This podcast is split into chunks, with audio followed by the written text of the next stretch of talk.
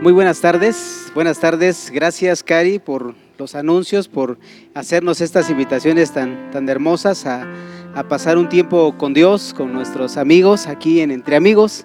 Y pues hoy, hoy martes es un día muy hermoso para recibir de la palabra de Dios. Si bien es cierto, sabemos que eh, sigue estando muy difícil la situación en nuestro estado, en nuestro país, en el mundo. Pero también es cierto que tenemos una esperanza y la esperanza está en Jesucristo, la esperanza está en Dios.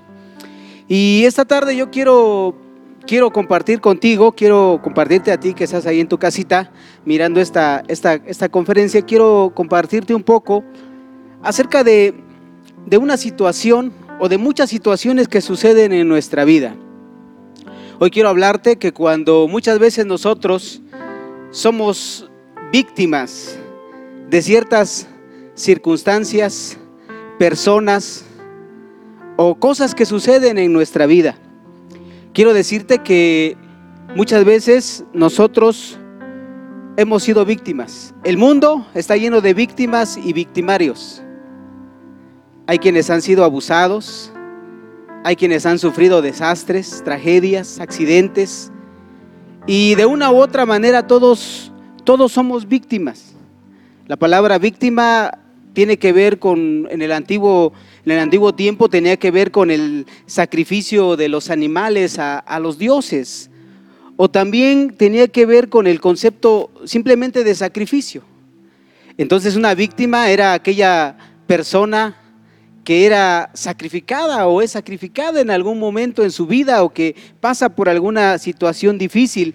Podemos hablar de que una víctima es aquella que sufre lesiones físicas, mentales, sufrimiento emocional, pérdida financiera, en la salud, en la propiedad, el honor, en la honestidad, inclusive de, debido a factores humanos, mecánicos o naturales. Es decir, todos en algún momento de nuestra vida hemos sido víctimas de alguna situación, de alguna persona o de alguna cosa que ha sucedido en nuestra casa, en nuestra familia, en nosotros mismos. Y esta, esta tarde quiero hablarte acerca de una persona que fue víctima. Fue víctima y sufrió, sufrió mucho a causa de la situación que le sucedió en su vida. Quiero invitarte a que abras conmigo el, el segundo libro de Samuel y vamos a leer en el capítulo número 4, versículo 4. Esta palabra yo la estuve meditando y decía, Señor, ¿qué, ¿qué tengo que decir? ¿Qué tengo que hablar a tu pueblo? Y Dios me estaba mostrando esta palabra, me, me llegó a mi corazón esta palabra y quiero compartírtela en esta tarde. Dice la escritura, y Jonatán hijo de Saúl, tenía un hijo lisiado de los pies. Tenía cinco años de edad cuando llegó de Jezreel la noticia de la muerte de Saúl y de Jonatán. Y su nodriza le tomó y huyó mientras iba, y mientras iba huyendo apresuradamente, se le cayó el niño y quedó cojo. Su nombre era Mefiboset. Fíjate lo que dice la escritura. Este niño, un inocente, Cinco años. Pero no por la edad de cinco años quiere decir que él no sabía quién era. Él sabía quién era. Él era el nieto del rey de Israel, el nieto de Saúl, hijo del príncipe heredero al trono, Jonatán. Este niño sabía quién era. Sabía que tenía a su orden siervos y siervas. Sabía que vivía en el palacio real Sabía que podía ser atendido en todos sus gustos, en todos sus caprichos. Pero también entendemos esto, que él no sabía exactamente lo que pasó en ese momento cuando llegó su nodriza, cuando llegó su nana, lo tomó en sus brazos y salió corriendo. Él no sabía qué pasaba, él veía que la gente empezó a correr, empezaron a gritar, empezaron a huir. Su nana lo tomó en sus brazos, salió corriendo, me imagino, tomó ropa, tomó lo que pudo y huyó. Desafortunadamente iban corriendo, iban corriendo con la prisa, con la apuración. Sucede un accidente y este niño se vuelve una víctima de una circunstancia. Este niño se vuelve una víctima de una situación ajena a él. Cuando lo levantan, yo no sé si lo levantó desmayado del golpe tan fuerte que se dio, sin sentido. Cuando él despierta, despierta en otro lugar, en una casa sencilla. Ya no hay siervos, ya no hay siervas. La cama ya no era igual. La comida ya no era igual. La vestimenta que él traía ya no era igual, ya no eran vestimentas reales, ya no eran vestimentas lujosas, ya, ya su vida había dado un giro total. Ya no era lo mismo. Y tal vez en ese momento él no pudo entender las cosas, pero conforme iba creciendo, conforme iba dándose más cuenta, siendo más consciente de la vida, se empezó a dar cuenta de ciertas cosas que él no podía entender y que él no podía saber y que se preguntaba la razón de por qué estaba aún siendo víctima, de que por qué estaba pasando todo aquello, por qué estaba viviendo así. Y yo sé que muchos de nosotros muchas veces hemos sido víctimas. Tal vez de alguna circunstancia que te pasó cuando niño. Tal vez en ese tiempo has sido víctima. Tal vez perdiste tu trabajo. Tal vez ya no hay nada que comer para mañana. Yo no sé cuál sea tu situación, pero tal vez estás siendo una víctima. No sabes cómo se te vino encima todo el mundo, no sabes cómo se desplomó todo lo que tenías planeado, todo lo que tenías pensado y eso se llama ser víctima. Porque tal vez has sufrido un daño moral, tal vez has sufrido un daño físico, tal vez tuviste que vender alguna propiedad, alguna cosa para, para seguir viviendo en este tiempo en el cual perdiste el empleo, en el cual fuiste, fuiste mandado a descansar en tu trabajo. Yo no sé qué esté pasando en tu vida. Pero así como este niño fue víctima, muchas veces hemos sido víctimas nosotros. Y dice la escritura que se llamaba Mefiboset. Pero fíjate que leyendo un poco más en la palabra del Señor, leyendo un poco más algunos libros, encontré que este niño tenía otro nombre. Tenía un primer nombre. Este, este niño se llamaba Me, Mefibaal. ¿Sabes qué significa Mefibal? Significa el que lucha, el que contiende contra Baal, el que contiende contra el Dios Baal. ¿Sabes que en él había un propósito porque este nombre era profético? Este nombre, este niño tenía un propósito en Dios.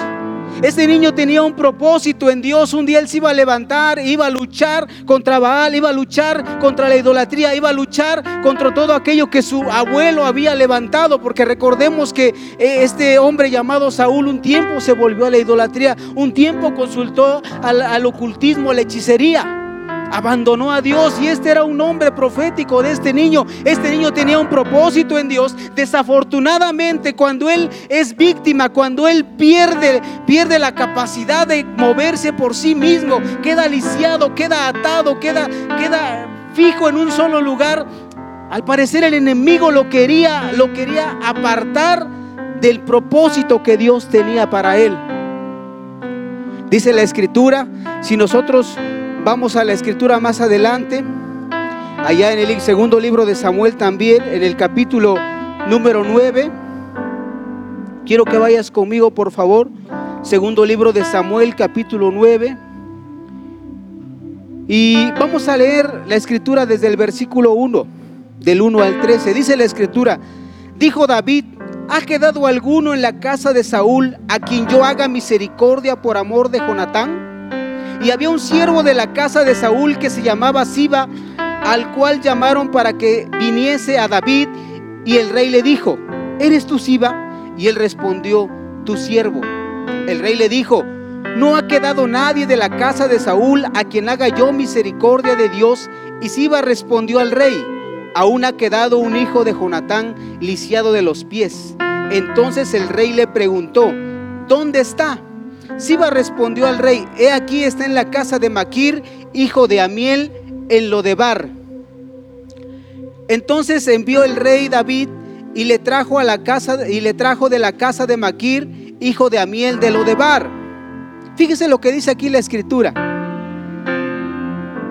Cuando nosotros conocemos al Señor, cuando nosotros somos parte del pueblo de Dios, muchas veces nosotros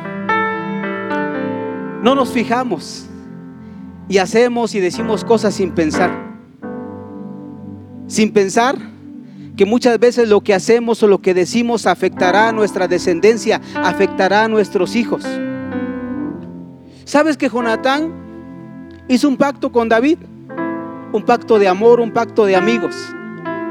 Y este pacto que hizo este hombre con David benefició a su hijo. La escritura dice, quedó alguien de la casa de Saúl con el que yo haga misericordia por amor a Jonatán. David se acordaba, se acordaba de lo que un día hizo por él Jonatán. Se acordaba que un día Jonatán le ayudó a escapar de la mano de su padre. Se acordaba que un día Jonatán le dio toda su vestimenta real, le dio su espada, le dio su, su vestimenta para vestirlo a él. Se acordaba del pacto que tenían.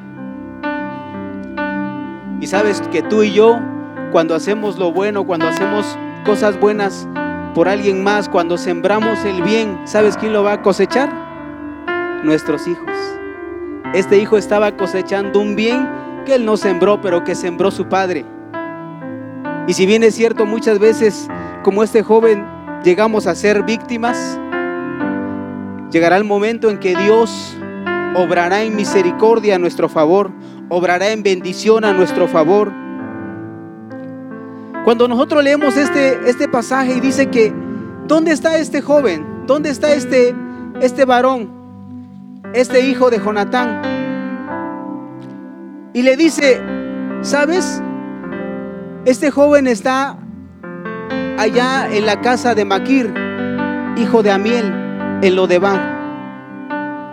Tú dirás, ¿y eso qué?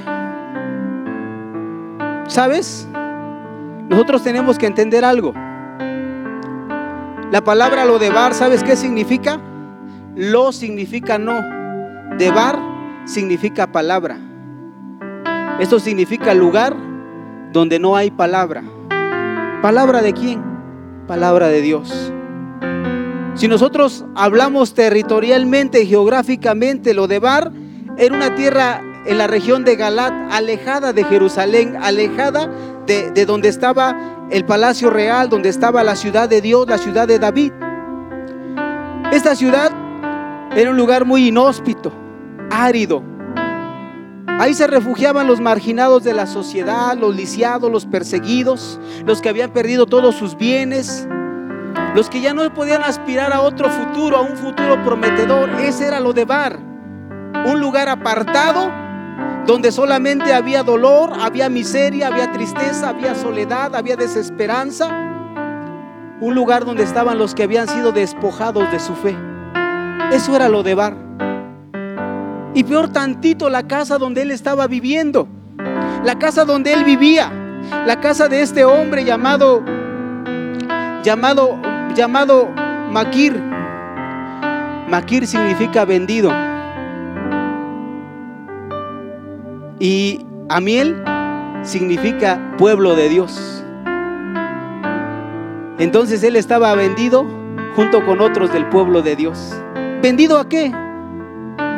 Vendido al dolor, vendido a su tristeza, vendido a su amargura, vendido a todo aquello que él estaba sufriendo porque él sufría. Ahora, ¿cómo decimos, bueno, pero alguien me puede decir, bueno, ¿y cómo sabes tú que él estaba sufriendo? ¿Cómo sabes tú que él estaba padeciendo? Pues cuando no, él llega, llega a ver a David, él comienza a hablar. El rey le dice, y vino Mefiboset, hijo de Jonatán, hijo de Saúl, a David, y se postró sobre su rostro e hizo reverencia y dijo, David, Mefiboset. Y él respondió, aquí tu siervo. Y le dijo David, no tengas temor porque yo a la verdad haré contigo misericordia por amor de Jonatán tu padre.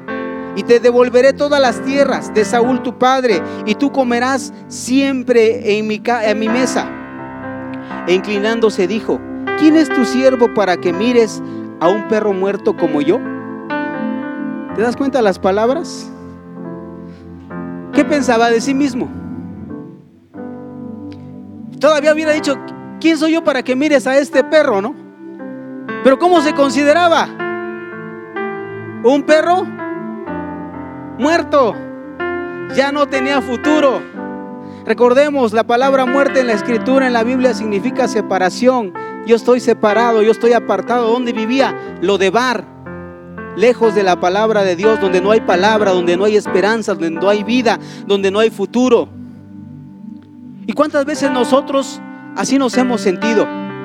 Llega un momento en que decimos, es que yo ya no puedo salir de esto. Es que ya no soporto esta situación. ¿Por qué me pasó a mí? ¿Acaso será que Dios lo permitió para que yo me aparte de Él o Él me está apartando de su presencia? Fíjate la manera en que Él pensaba. Fíjate la manera en que Él se expresa de sí mismo. Aquí cabe hacer una pregunta, ¿de qué manera te expresas tú mismo acerca de ti? Yo he platicado con personas que dicen, no, pues si yo ni sirvo para nada, yo ni puedo, yo ni sé, yo ni, yo ni voy a lograrlo. Es, no sé si tú te has encontrado con ese tipo de personas que tienen esa, esa manera de expresarse de sí mismo. O muchas veces nosotros, cuando nos encontramos ante diversas circunstancias en nuestra vida, y se pone difícil la situación y se pone complicada y empezamos a decir, no voy a poder, no lo voy a hacer, no lo voy a lograr. Nos descalificamos a nosotros mismos. ¿Y sabes por qué sucede esto? Porque muchas veces, vuelvo a repetir, hemos sido víctimas de, de ciertas cosas en nuestra vida. Y esas cosas han marcado nuestro futuro y nos han llevado a vivir en lo de bar y nos han llevado a vivir a la casa de Maquir. Hemos vendido nuestro futuro, hemos vendido el propósito de Dios, hemos sido vendidos del propósito de Dios a otro propósito que no es el que Dios tiene establecido para nosotros. ¿Recuerdas que te comenté que el, primer nombre que él tenía era Mefibaal, el que lucha contra Baal, el que contiende contra Baal? Pero ahora se llamaba Mefiboset. ¿Sabes qué significa Mefiboset? El que esparce miseria, el que, el que esparce destrucción. Eso significa Mefiboset. ¿Qué iba esparciendo a su alrededor? Miseria. Lo llevaban, lo llevó Siba. Lo llevó porque él no podía caminar. Llegó delante del rey y se postró.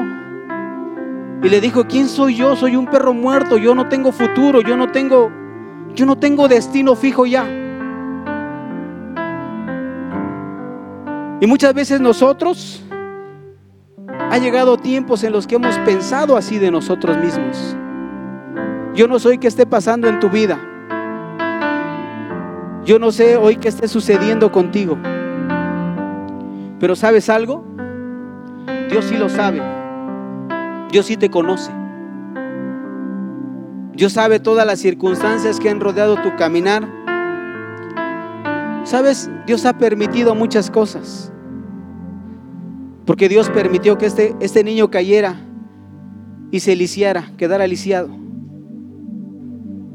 Dios lo permitió.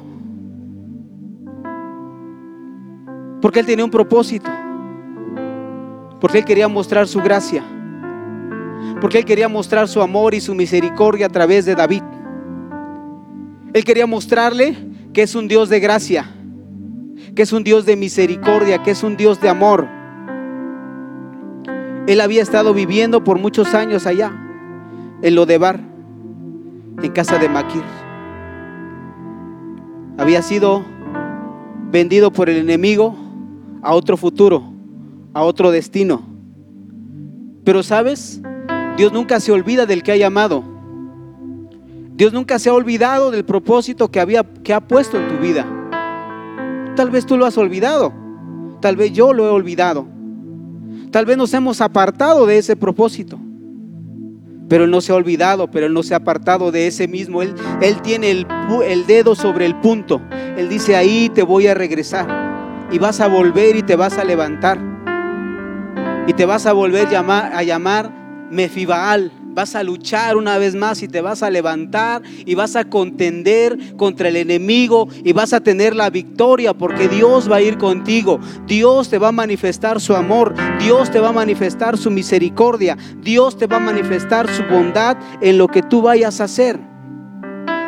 Pero sabes algo, para que esto suceda, tú y yo tenemos que despojarnos de hacernos víctimas.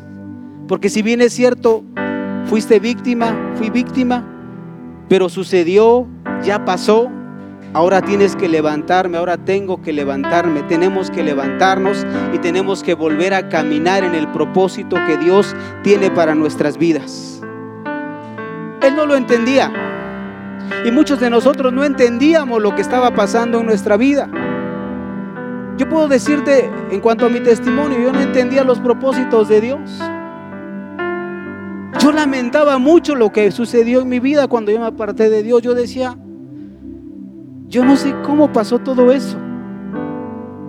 Todo se derrumbó en un momento, pensaba yo en mi mente. En un momento dado, tal como a este niño, todo se le derrumbó, todo se acabó, todo se perdió, se hizo se hizo añicos todo y él estaba hundido en la miseria, hundido en el dolor, hundido en la amargura. Pero sabes algo,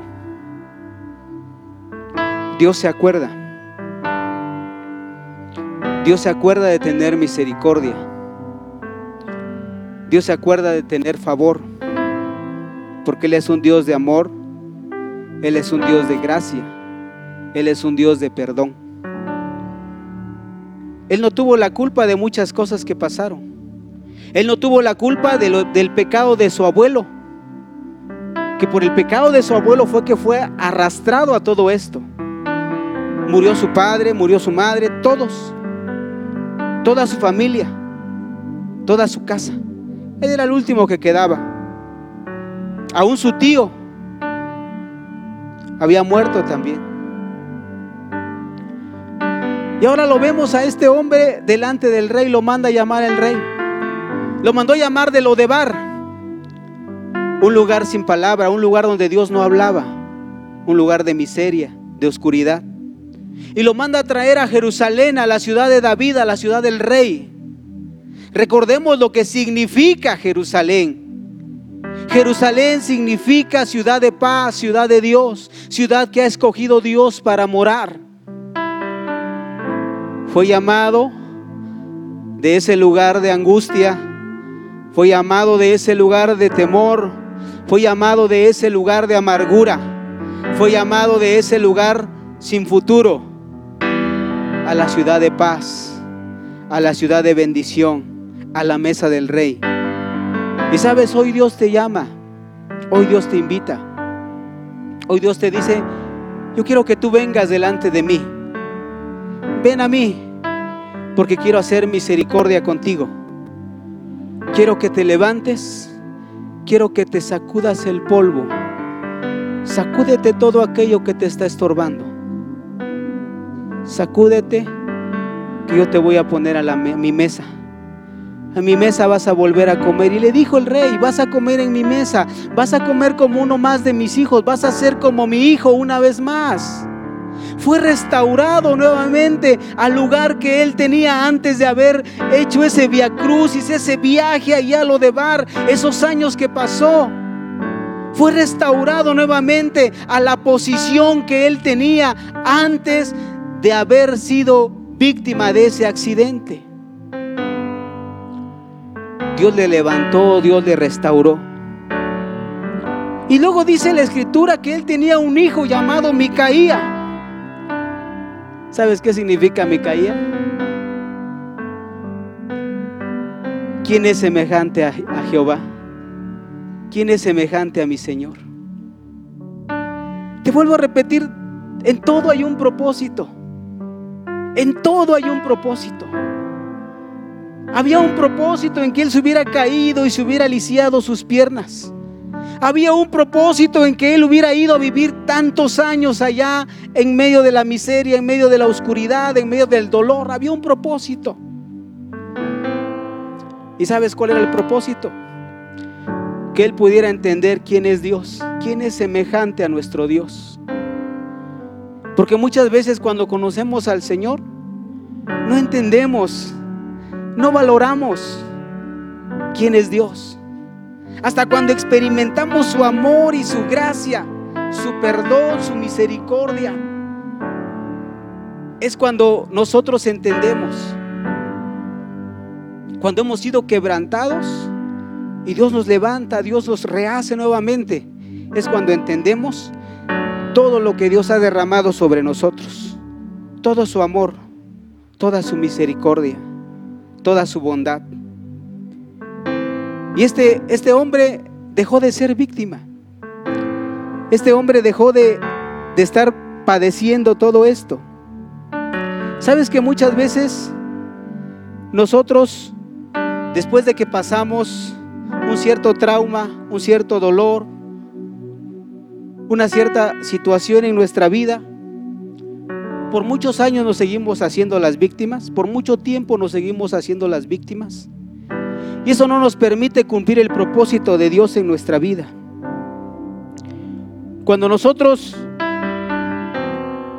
permitimos que esos pensamientos estén en nuestra vida, ¿sabes qué pasa? No podemos relacionarnos bien con las demás personas. Distorsionamos las expresiones, las actitudes de las demás personas. Cuando nos hablan, sentimos que nos están, nos están diciendo algo malo. Cuando nos miran, sentimos que nos están mirando feo. Ay, ¿por qué me habrá visto así? Ay, ¿por qué me habrá dicho aquello que me dijo? Ay, ¿quién sabe por qué me dijo eso? Yo no entiendo. Siempre hay algo en nosotros que hace que no tengamos, que no podamos relacionarnos bien, bien con las demás personas. Otras veces huimos de las situaciones, huimos de los tiempos difíciles, nos rendimos fácilmente. Y todas estas cosas se transforman en, en miedo, desconfianza, en sentimientos de inferioridad. Nos sentimos indefensos, vulnerables. Por ejemplo, por eso es que mucho, hoy hay, hay muchas personas con esta situación que están viviendo en desesperación, que están viviendo en angustia, que tienen ataques de pánico, que se les va el aire, que no saben cómo vivir la vida. ¿Por qué? Porque si bien es cierto que en un momento de su vida fueron víctimas de alguna circunstancia, víctimas de alguna situación, no han podido superar ese, ese trauma, no han podido superar ese trance y siguen ahí, siguen fijos ahí en lo de Bar, siguen fijos ahí en la casa de Maquir, se han sido vendidos del propósito de Dios, se han sido alejados del propósito de Dios, están lejos de lo que Dios quiere para sus vidas. Pero sabes, hoy es tiempo de despojarnos de todo esto. Hoy es tiempo de salir de todo esto. Hoy es tiempo porque Dios nos llama. Dios nos llama a la ciudad de paz. Dios nos llama a la ciudad de Dios. Dios nos llama ante su presencia. El rey nos llama ante su presencia y nos dice, ven hijo, porque te vas a volver a sentar a mi mesa. Vas a comer nuevamente todos los días como uno de mis hijos. Te vas a volver a sentar a la mesa del rey. Yo voy a restaurarte, voy a levantarte y te vas y vas a cumplir el propósito de Dios en tu vida. Vas a cumplir el propósito que Dios tiene para ti. Tal vez hay muchos que han servido y por alguna circunstancia lo dejaron de hacer. Tal vez tú has servido a Dios y por alguna cosa, alguna situación en tu vida lo dejaste de hacer. Y no solamente dejaste de, hacerlo, sino hasta dejaste de asistir. Hasta dejaste de orar, hasta dejaste de leer. Tal vez te volviste al mundo. Pero hoy es un tiempo para regresar. Porque Dios te llama. Dios ya no quiere que sigas llamándote Mefiboset. Dios ya no quiere que sigas que sigas esparciendo amargura, tristeza, desgracia. Dios quiere que hoy te levantes y que como el primer nombre de este, de este joven, de este hombre, te levantes y luches. Te levantes y contiendas contra Baal, te levantes y contiendas por alcanzar el propósito que Dios tiene en tu vida. Yo te puedo decir que este hombre fue restaurado. ¿Y sabes qué lo restauró? el amor de Dios manifestado a través de David. ¿Sabes por qué? ¿Sabes? Yo veo algo muy, muy grande a través de la vida de David en este momento, cuando él llama a Mefiboset. Yo veo a un hombre que no tenía amargura, que no tenía resentimiento en su corazón. ¿Sabes cuántos años lo persiguió Saúl? 20 años. ¿Te imaginas 20 años? Andar huyendo, andar escondiéndose en cuevas, en lugares inhóspitos, en ciudades de sus propios enemigos. Y él no guardó rencor, él no guardó resentimiento. Él supo amar, él supo perdonar. Y tanto así que al nieto de su enemigo lo sentó en su mesa. Le dijo, ven, siéntate aquí. Y así es Dios. Yo no sé cuánto le has ofendido. Yo puedo decir de mí, yo le ofendí mucho. Pero sabes, Él me dijo, ven y siéntate otra vez a mi mesa. Sé otra vez, hijo, cumple el propósito que tengo para ti. Así Dios te llama hoy. No importa qué tanto lo ofendiste. Él no guarda rencor, Él no guarda resentimiento, Él solo es amor. Porque hoy es el tiempo en que Él manifiesta su amor.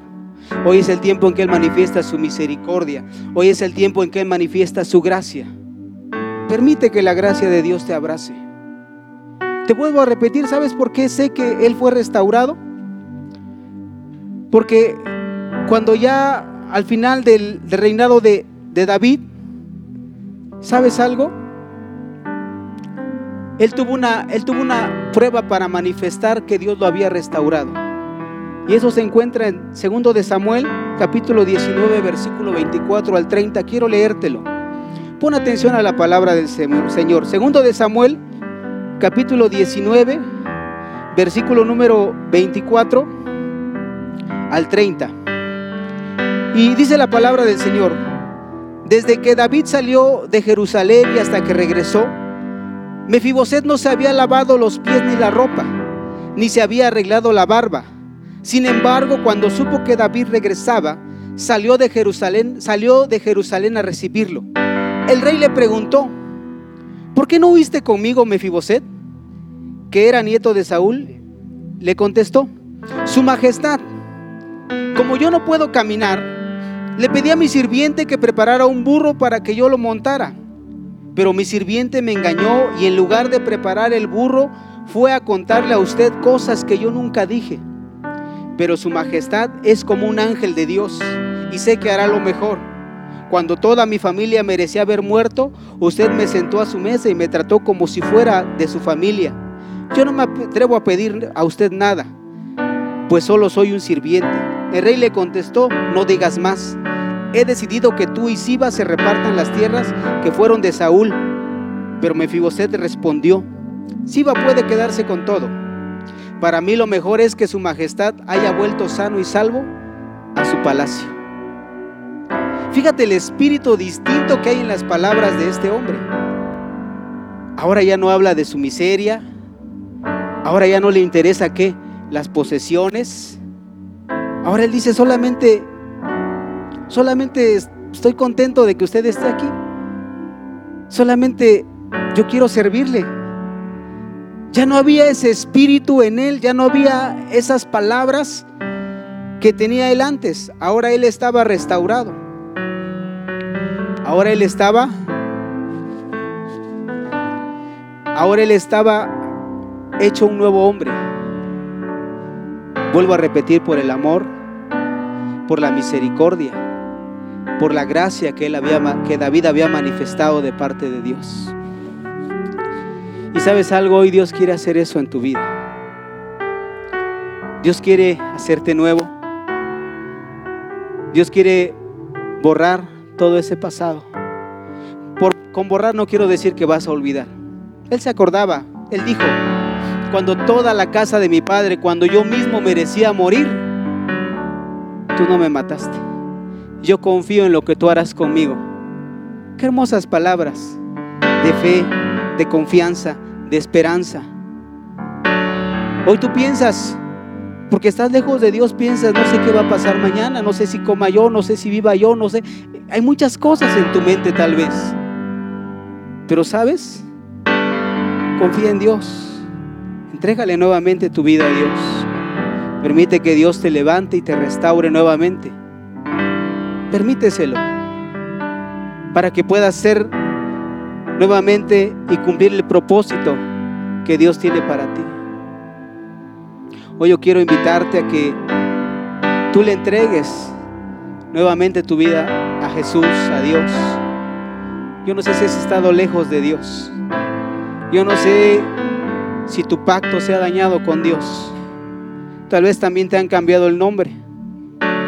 Tal vez ahora ya no te llamas como Dios te llamó. Pero Dios dice, he aquí yo les pondré un nombre nuevo.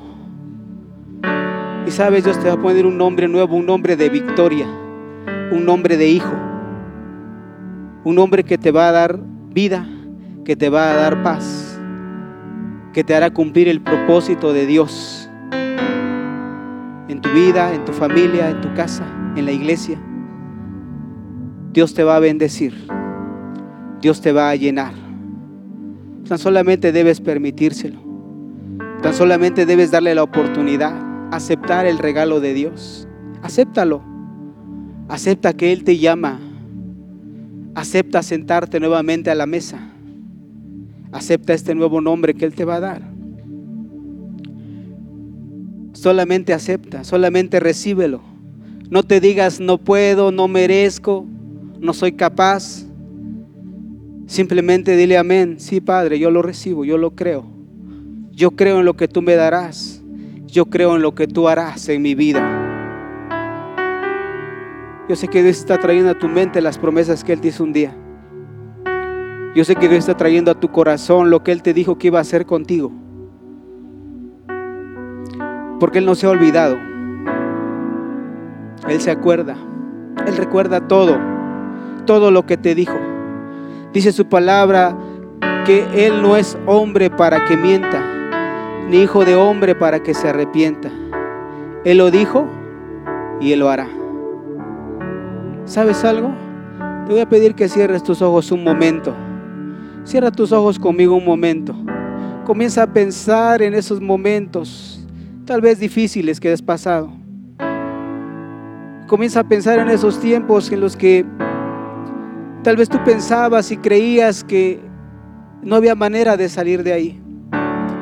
Tal vez hubo un tiempo en que tú le reclamaste a Dios. En que le dijiste, ¿por qué Señor? ¿Por qué me pasó esto? ¿Por qué me sucedió esto? ¿Por qué permitiste que pasara todo esto en mi vida?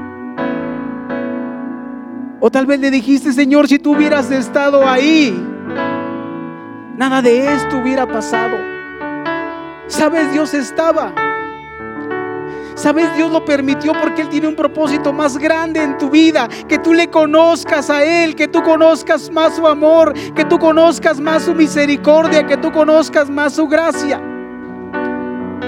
Permítele que te abrace con su gracia. Permítele que te tome en sus brazos. Porque muchas veces estamos lisiados como este hombre.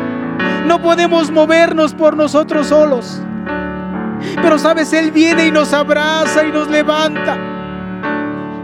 Y no importa, no importa que tan lejos estés, Él te manda a llamar, Él te manda a traer. No importa que estés allá en lo de bar, no importa que estés lejos de su propósito. Él te llama una vez más y te dice, te vas a sentar a mi mesa. Te vas a sentar y vas a ser hijo y vas a cumplir el propósito de Dios en tu vida. Tus propósitos, Padre. Te pido, Padre, por aquellos, aquellos que han estado lejos de tus propósitos, aquellos que están sumidos, Señor, en la angustia, aquellos que están sumidos, Señor, en la miseria, en la amargura, en el dolor, en el resentimiento. Te pido por aquellos que sean capaces de soltar, Señor. Te voy a invitar a que empieces a soltar aquello que está en tu corazón. Si es necesario perdonar, dile Padre, en el nombre de Jesús yo perdono a aquella persona que me hizo daño. Si es necesario pedirle perdón a Dios, dile Padre, perdóname porque te fallé. Padre, perdóname porque me aparté de ti. Si es necesario pedir perdón, dile Señor, yo te pido perdón por todo aquello que hice. Y sabes, Él te perdona, su sangre preciosa te limpia. Dice su palabra, hijitos míos, si alguno cometiere pecado, abogado tenemos para con el Padre, a Jesucristo el justo.